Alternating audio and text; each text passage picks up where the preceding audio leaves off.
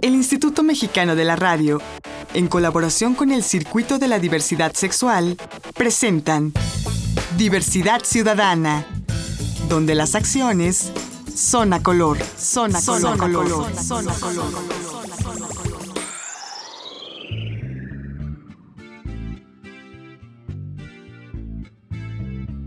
No sé si lo que sangra es mi nariz o mi boca. Tal vez son las dos. Con las manos atadas de esta altura no puedo ni siquiera sentarme en el piso. Las rodillas me duelen. Odio esperar, por eso lo hace. No debo quejarme porque será peor. Quisiera quitarme la ropa.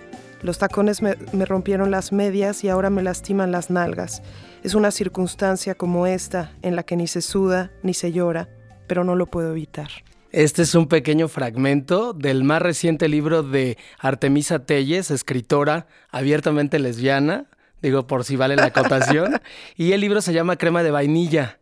Esto es Diversidad Ciudadana. Aquí las acciones son a color. Yo soy Enrique Gómez y les doy la bienvenida a todas y a todos en una emisión más de este programa sobre diversidad sexual. Aquí Artemisa, lo normal es antinatural. Lo natural es la diversidad. Muchas Así gracias por acompañarnos, Artemisa Telles. Ay, muchas gracias por invitarme, Enrique. Siempre es un gusto verte. Sí, también tenerte aquí con tu obra, platícanos. Pero te voy a invitar antes de que nos platiques a que vayamos a escuchar una cápsula de nuestros amigos de nh.com, de específicamente de Paquito, nuestro amigo Paquito Robledo, que escribe esto sobre la, la diversidad sexual. Regresamos. Esto se llama En Voz de. La sección voz de... En los últimos años el cáncer de seno ha aumentado devastadoramente y las cifras son realmente alarmantes. Una de cada ocho mujeres desarrollará cáncer de seno en algún momento de su vida. Esta enfermedad ha acabado con muchas vidas y sigue haciéndolo. Incluso es la primera causa de muerte en la mujer de 25 a 55 años. La Secretaría de Salud Federal reveló que las mujeres lesbianas pueden tener factores de riesgo que las hacen más vulnerables al cáncer de mama y a la depresión. La directora del Centro Nacional de Equidad de Género y Salud Reproductiva, Olga Martínez, explicó que las mujeres lesbianas evitan o no acuden a los servicios de prevención, detección y atención por miedo al rechazo o por el nivel de estigmatización que padecen cuando no tienen hijos. Las presiones sociales o familiares que incluyen rechazo, aislamiento, silenciamiento y violencia pueden también afectar la salud mental y estilos de vida e influir en una mayor propensión a las adicciones como el alcoholismo, que es siete veces mayor en mujeres lesbianas o bisexuales, en comparación con otros grupos de mujeres mexicanas, dijo. Factores de riesgo conocidos. 1. Factores hormonales. Primera menstruación antes de los 11 años. Menopausia después de los 55 años. No haber tenido embarazos. Como promedio, las lesbianas tenemos menos hijos antes de los 30 años o simplemente no los tenemos, lo que nos hace vulnerables desde la perspectiva hormonal. 2. Edad. Aumenta progresivamente con la edad, de tal manera que el 95% se diagnostica sobre los 40 años. 3. País de origen. La incidencia de cáncer mamario varía en los distintos países. Las más altas frecuencias están en Norteamérica y el norte de Europa, siendo una incidencia intermedia en América Latina y el sur de Europa, y las más bajas en Asia. 4. Antecedentes familiares de cáncer de mama. Línea materna. Cuando existe una marcada historia familiar, como en el caso de una madre y una abuela que hayan tenido la enfermedad, la posibilidad de desarrollar un cáncer mamario aumenta significativamente. 5. Cánceres en otra localización, como endometrio, ovarios o colon. Otros factores. En este sentido, las lesbianas no solo nos vemos enfrentadas a varios de estos riesgos conocidos, sino que además contamos con otros que se relacionan directamente con nuestra historia como lesbianas. Las lesbianas solemos consultar menos a los médicos por temor a reacciones homolésfobas y por tanto tenemos menos acceso a las pruebas diagnósticas, mamografías o frotis. Ciertos estudios indican que las lesbianas que consumen abusivamente alcohol y tabaco pueden aumentar sus riesgos de cáncer de mama. Como consecuencia de la presión social, las lesbianas que sufren depresiones prolongadas tienen menos compromiso con su salud y por tanto están más propensas a diagnosticar un cáncer tardíamente. Estudios realizados con población homobisexual han demostrado que las lesbianas son más reticentes a practicar regularmente el autoexamen mamario. El autoexamen de las mamas es un examen que debemos realizar una vez al mes, preferentemente 7 días después de la menstruación. Para aquellas que ya no menstruan, se recomienda elegir siempre el mismo día del mes. Hay muchos sitios en internet y videos en YouTube donde te explican cómo hacerlo, pero pocos hablan de nosotras las lesbianas. No estamos exentas, así que autoexplórate. O mejor aún, hazlo en pareja. Es más divertido. Con información de nh.com para Diversidad Ciudadana. Estamos de vuelta aquí en Diversidad Ciudadana, donde las acciones son a color y el día de hoy nos engalanamos con una presencia maravillosa aquí en la cabina de Artemisa Telles, escritora, poeta, activista. Haces de todo un poco, Artemisa. ¿Cómo de todo un poco, así. Bien, gracias. ¿Y tú cómo estás? Bien, pues aquí con mucho gusto de recibirte y de tener en nuestras manos tu más reciente libro, Crema de vainilla. Así es, la primera novela, que eso siempre es importante de ser dicho, y pues ahí va bastante bien. La, ha tenido buen recibimiento, muchas presentaciones, eh, se ha vendido bastante bien, ahí vamos, va, bien la novela. Muy bien, a ver, platícanos una sinopsis, así, ¿cómo nos, nos puedes enganchar para que vayamos corriendo por tu libro? ¿De qué trata Crema de Vainilla? Crema de Vainilla es una novela erótica lésbica que ocurre en la Ciudad de México en la época actual. Em, sus protagonistas eh, son mujeres que podría ser cualquiera de nosotras, a la vez un poco más ficcionales, ¿no? Eh, y es la historia de una obsesión, ¿no? Y como todas las obsesiones, eh, empieza cuando empieza, pero nadie sabe dónde termina, ¿no? claro. Entonces, bueno, de, eso se, trata. O sea, va a ser una aventura emocional. Así es, sí. Y, sobre todo erótica, ¿no? Claro. Porque esa es la, la parte importante de ser dicha, es una novela erótica. Es importante porque que de alguna manera también muestra una faceta quizás poco vista a nivel social de las mujeres lesbianas.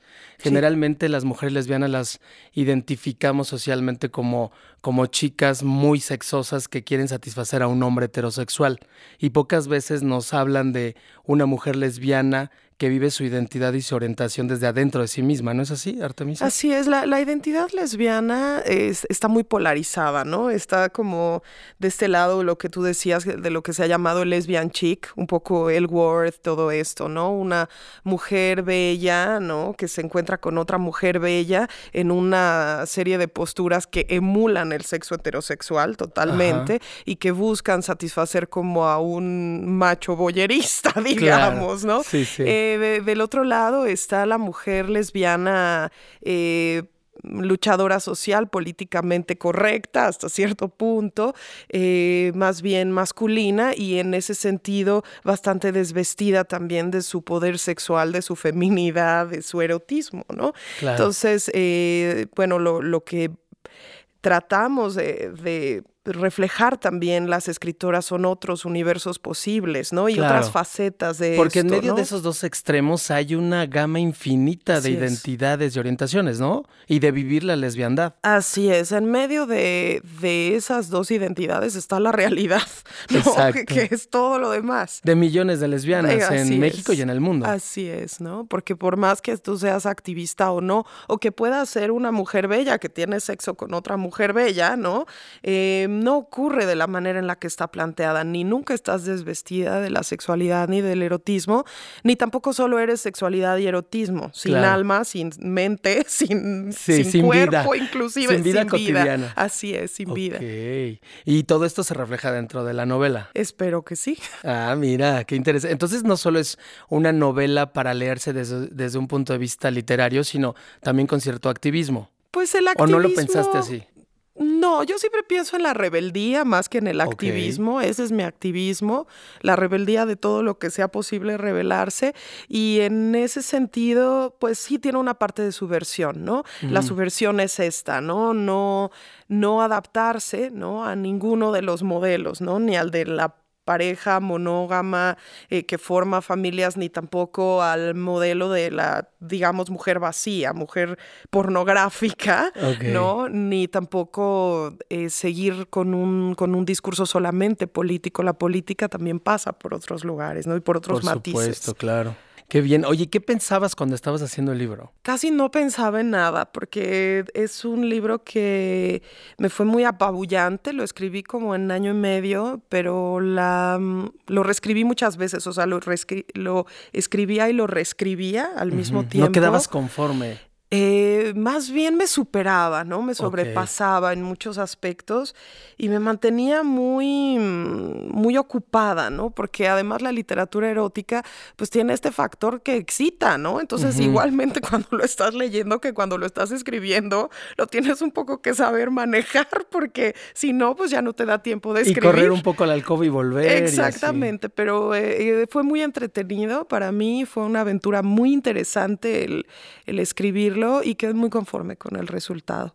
Claro. Porque eso casi nunca es este, adecuado de ser dicho, pero debe de ser dicho, ¿no? No todo lo que uno hace al final te, te satisface, ¿no? Y este sí. Artemisa Telles, escritora y poeta, ¿qué tanta poesía, perdón, qué tanta literatura en general erótica, lésbica hay en México y en el mundo?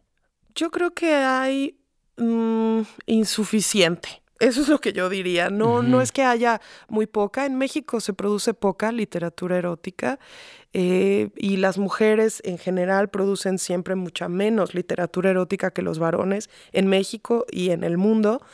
Tiene que ver con un contexto social de ser mujer en México, sí, ¿no? Sí, tiene que ver con un contexto social siempre de ser mujer, porque digamos, a veces podemos decir, las suecas están mucho más liberadas que las mexicanas.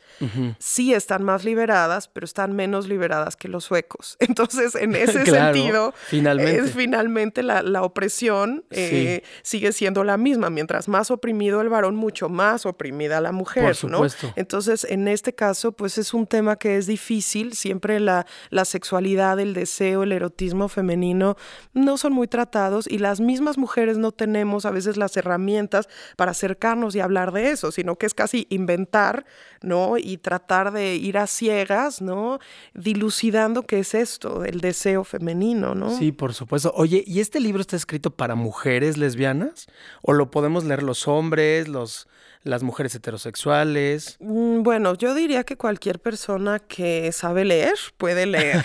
sí, claro. Pero eh, sí, evidentemente es una novela lésbica y mi lectora ideal sería una lesbiana, ¿no? Sí. Eh, ¿Prefieres que te lean las lesbianas a que te lea, no sé, un hombre heterosexual, por ejemplo? Sí, por supuesto. Sí, en, ese ejemplo específico lo preferiría mil veces, ¿no? Ahora, eh, yo tengo un público gay, por ejemplo, que también eh, cuando leo poesía van y están ahí y, y si, se, si les gusta y si se sienten identificados, a mí me encanta que puedan leerlo, ¿no? Por supuesto. Pero finalmente a veces es complicado que cuando alguien quiere ponderar tu obra, te dicen, esto no es para lesbianas. Y yo digo, claro que sí, o sea, algo sí tiene que ser hecho para las lesbianas, ¿no? Sí. Finalmente. Entonces, digamos que por eso hablo de la lectora ideal, ¿no? Los lectores son todos, pero la lectora ideal, pues yo me imagino que debería ser una mujer lesbiana que pudiera excitarse y divertirse con e este identificarse de alguna manera. Sobre todo identificarse, porque no hay...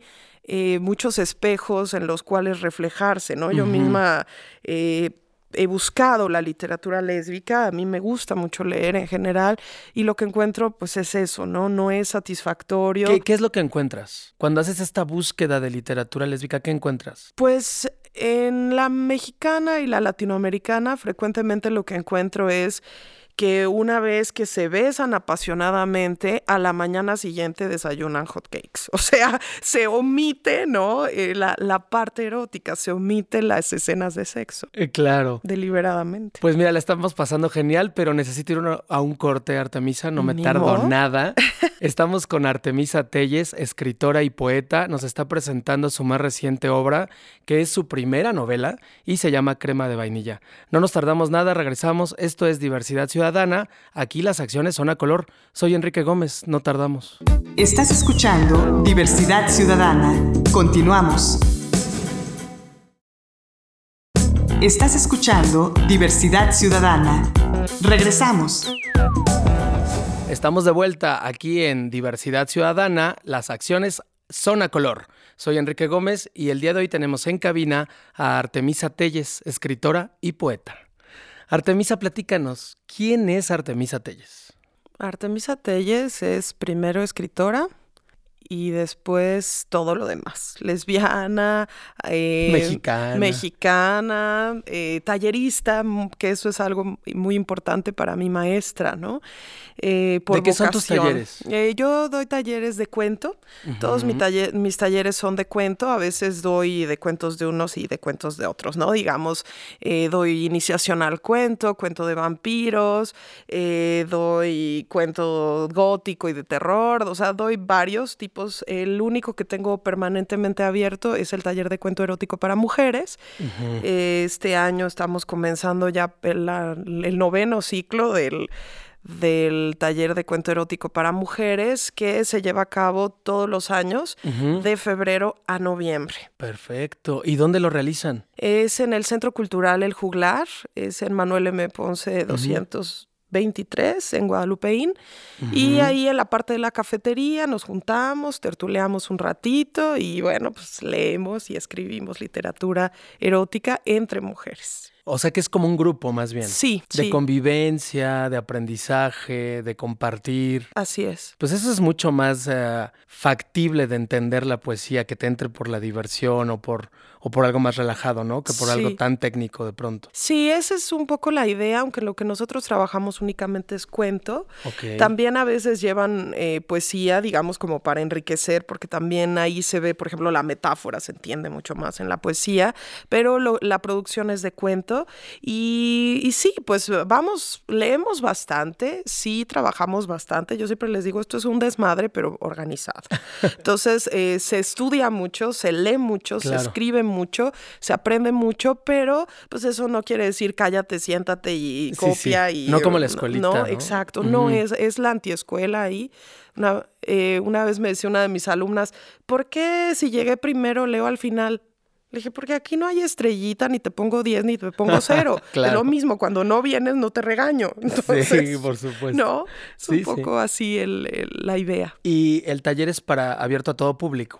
Los talleres que yo doy son abiertos a todo público. El de cuento erótico es específicamente para mujeres. Ok. No, eh, no está dirigido a mujeres lesbianas o a mujeres bisexuales o no tiene límite de edad. O sea, nada más requisito único, ser mujer.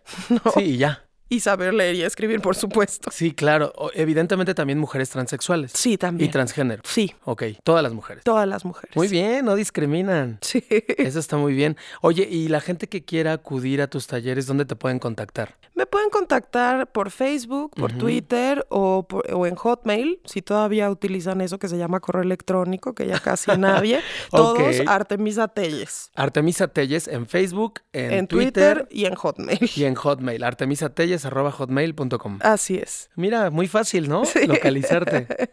muy fácil. Oye, Artemisa, y platícanos un poco de tu faceta como poeta. ¿Cuántos años pues llevas escribiendo poesía? Ay, muchísimos. Empecé, fue el primer género que, que escribí. Bueno, casi simultáneo, ¿no? Pero más seriamente la poesía, desde que tenía como 11 o 12 años, empecé.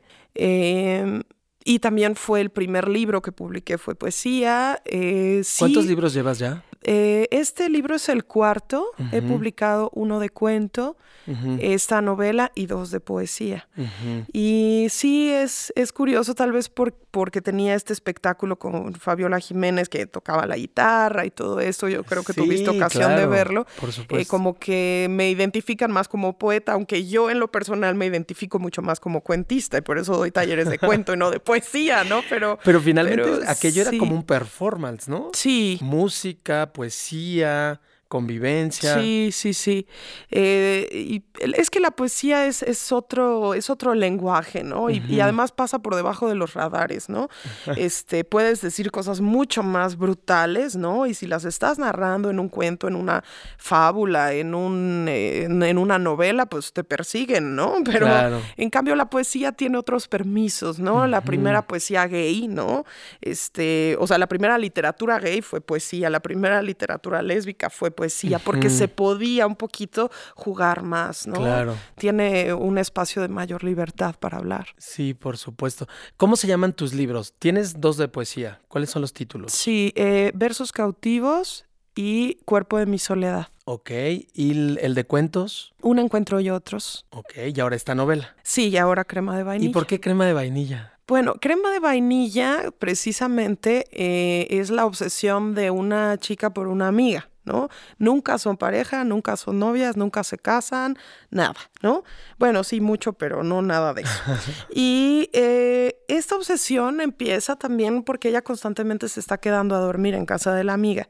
Entonces se baña, ¿no? Con su jabón, con su champú, se pone su crema, su perfume y todo es de vainilla, ¿no? Entonces ahí Ah. pues se va llevando, ¿no? Porque está pensando en la amiga cuando está con la amiga, pero cuando no Oh. está, pues la lleva puesta, ¿no? O sea que es como un libro de sabores y olores. Sí, mucho, Mira. mucho. Qué maravilla, ¿no? Sí. Bueno, y en este sentido, yo te preguntaría, Artemisa Telles, escritora y poeta, ¿cómo te sientes a estas alturas de tu carrera? Eh, ¿Se puede vivir de, de- de ser poeta en México? Yo creo que se puede vivir cuando tienes para qué vivir, más que de qué vivir, ¿no? El de qué vivir es ese esfuerzo de, de la supervivencia, ¿no? Entonces, en mi caso, pues tengo los talleres, ¿no? Que, que funcionan, que ahora ya funcionan, porque yo llevo pues como 15 años haciendo talleres, ¿no? Y, y no, muchos años no me funcionaban, o unos sí los logré echar a andar y otros ahí andaba y, y no funcionaban del todo. Ahora, afortunadamente, ya abro los talleres y funcionan, este, llega la gente, todo esto, pues ya es la, la Claro. trayectoria también. Y los libros se venden también. Ahora, vivir de eso es difícil, pero bueno, yo creo que también aceptemos que es difícil en Claro, este país es con carrera tu- o sin carrera, carrera. con maestría, con doctorado Sí, o así sí, no sí, sepas leer. Hay, hay una dificultad ahorita de, de la supervivencia, ¿no? Pero también reconocer esa fortuna, ¿no? Yo estaba clara desde que elegí la carrera, desde que empecé a escribir, que eso era lo que yo quería hacer, ¿no?